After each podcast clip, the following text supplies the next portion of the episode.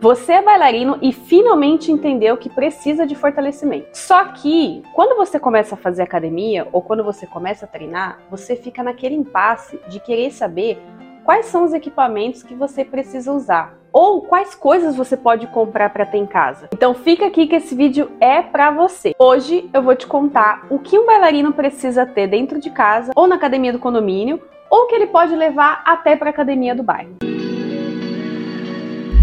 E aí, meu povo bailarinístico, eu sou a Tamires Reis, personal trainer de bailarinos, e sejam muito bem-vindos a mais um vídeo aqui do canal, né? Canal este que esclarece mitos, que te conta como prevenir lesão, como melhorar a sua performance, mas também faz alguns reviews e alguns vlogs dessa minha rotina maluca, que é ser uma bailarina e uma personal trainer. Então, se você gosta desse tipo de conteúdo, não se esquece de se inscrever agora e ativar esse sininho que toda semana tem vídeo novo aqui no canal, viu? Já aproveita aí, se inscreve. Tá, você começou a fazer academia e aí você não sabe se os aparelhos que tem dentro daquela academia são aparelhos que realmente vão te ajudar no dia a dia no balé. Ou até mesmo você é aquela pessoa que começou a treinar em casa, quer comprar material, mas não tem ideia do que precisa comprar para começar. Até porque se você coloca lá no Google equipamento de treino, nossa, vai aparecer um um zilhão de coisas. É alter, é anilha, é barra, é querobel, é TRX, slide, é tanta coisa que você fica maluco e às vezes você não tem nem espaço para colocar tudo isso também. Então, vem comigo que eu vou te listar alguns equipamentos básicos que dá para você ter em casa e alguns que você pode inclusive levar na sua bolsa quando você for fazer a sua academiazinha lá bonitinho lá. Primeiro item que eu acho indispensável na vida de qualquer bailarino.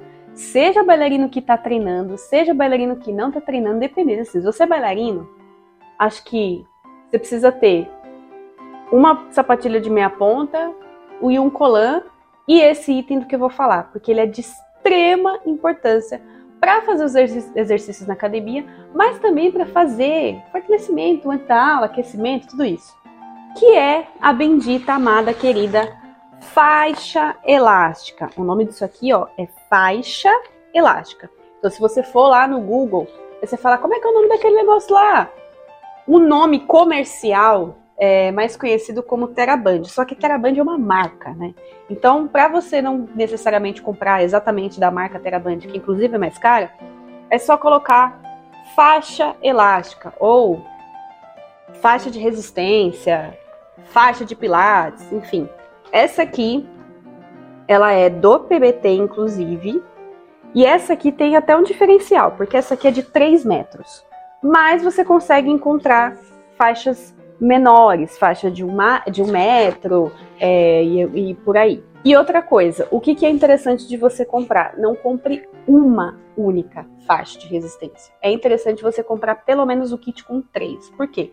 Porque essa aqui, ela é uma faixa, vai, de resistência média, se for parar para pensar.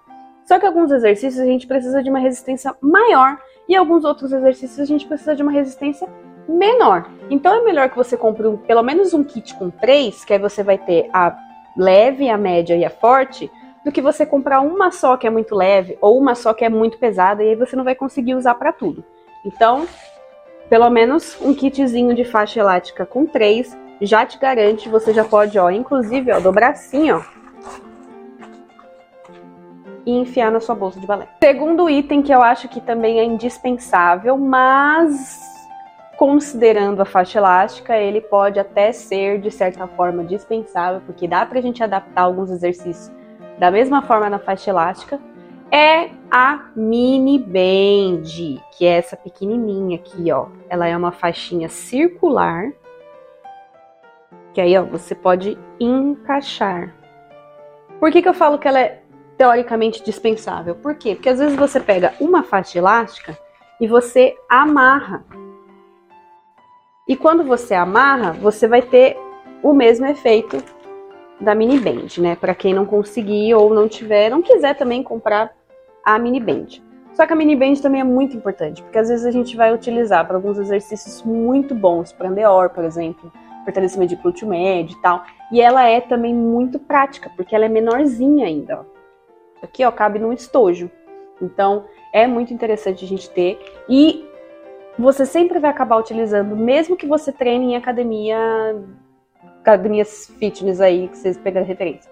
Então, é sempre bom andar com uma faixa elástica ou pelo menos uma mini band na bolsa. Outro item que eu acho interessantíssimo de você ter na sua bolsa, principalmente para você que vai pro balé primeiro e depois vai para academia, ou vai para academia primeiro, e depois vai pro balé, são massageadores, né?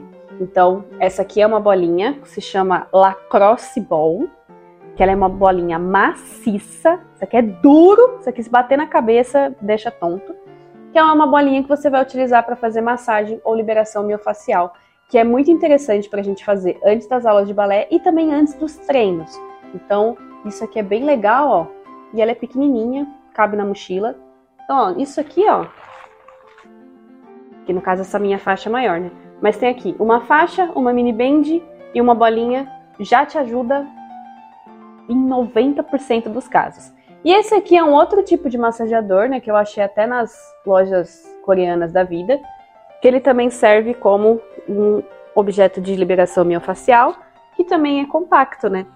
Então, quem não conseguir achar a Lacrosse Ball, também tem a opção de comprar isso aqui nas lojas coreanas, japonesas, Daisos, Minisos e etc, que eu acho que é bem interessante também. Agora, vou passar para itens, né, que já são um pouco maiores, já são itens que você não consegue levar no dia a dia, mas que, por exemplo, se você estiver numa academia de condomínio, você pode pedir para o seu síndico comprar, ou se, por exemplo, você pode pedir lá na recepção da academia, porque muita gente não sabe. Mas a gente que está numa academia, a gente pode pedir as coisas para o pessoal lá. Não é só o que tem lá, a gente é consumidor, a gente está lá pagando a mensalidade para poder usufruir do negócio.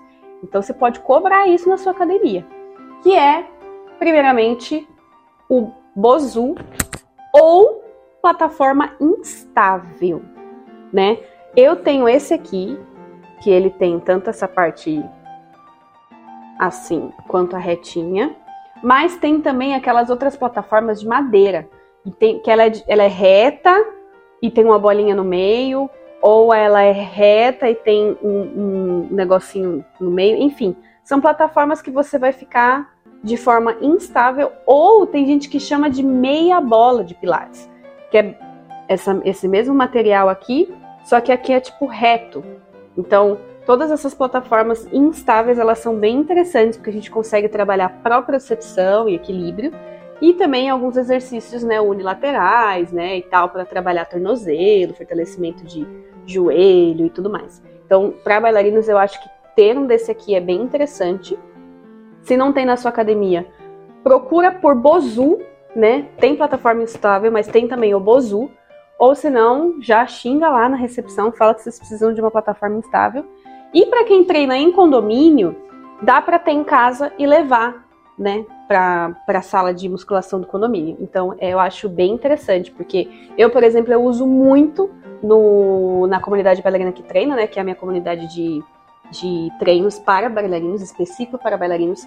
Então eu sempre é, recomendo para os meus alunos terem um bozuzinho em casa, né, para poder otimizar algumas coisas. Bom, e por último, e não menos importante, mas também o mais trabalhoso, que eu acho que também é indispensável na vida do bailarino, e não digo só para quem faz fortalecimento, mas para quem faz PBT, para quem faz pilates, para quem faz essas coisas, é a nossa querida bolinha de pilates, né? Que todo mundo chama isso aqui de bola de pilates, mas é aquela bola maior.